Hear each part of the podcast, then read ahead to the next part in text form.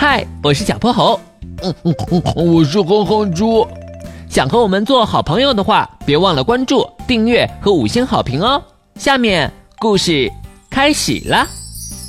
小泼猴妙趣百科电台，大脑袋和小脑袋吵架了。这天一大早，班级里就闹哄哄的，哼哼猪和鼠大宝叉着腰站在过道里，争得不可开交。我比你聪明，是我比你聪明。我做数学题比你厉害，那我语文还比你厉害呢。哼，我妈妈说数学厉害的人才聪明。那我妈妈还说脑袋大的孩子最聪明呢。你瞧瞧你的脑袋，就只有这么一丁点大，就跟个核桃似的，能聪明到哪儿去呀？不像我的脑袋又大又圆，里面装满了知识。哼哼猪一边说一边自豪地晃起了大脑袋。切，那你倒是说说，五加四减三等于几啊？呃，这个嘛，等于等于。哼哼猪掰起了手指头，哼，这么简单的数学题哪儿用得了这么久呀？五加四减三不就是等于六吗？哼哼猪，你的大脑袋里装的都是豆腐脑吧？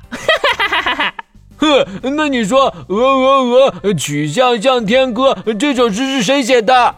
这么简单的问题，我当然知道，是李白。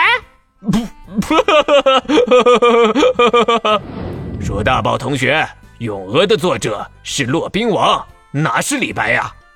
麋鹿老师走进了教室，看到鼠大宝在老师面前出了洋相，哼哼猪更加得意了。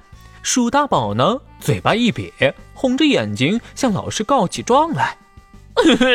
老师，哼哼猪说我笨，他欺负我，还说我的脑袋像核桃一样小，只有他们大脑袋的才聪明。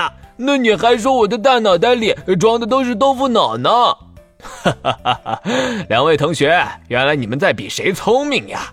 嗯，其实呀，脑袋的大小并不能代表一个人是聪明还是不聪明。你们想啊，如果脑袋越大越聪明的话，世界上最厉害的科学家的脑袋那得有多大呀？再比如咱们班的小泼猴，每回都考第一名，可是他的脑袋也并不大呀。好像是这样，没错。小泼猴的脑袋比我的小多了。那你们想不想变得更聪明呢？老师有办法哦。想想，哈哈哈哈！变得更加聪明的秘诀就是多多思考，多多动脑。只要养成这个好习惯，就能不断的开发我们的大脑，我们就变得越来越聪明了。我们的大脑是越用越灵的哟。原来是这样，那我应该多思考，思考数学题，不能一见到数学就跑。我也应该好好学语文。哎，鼠大宝，要不你教我做数学题吧？那可不行。鼠大宝叉起了腰。嗯，除非你教我背古诗。没问题。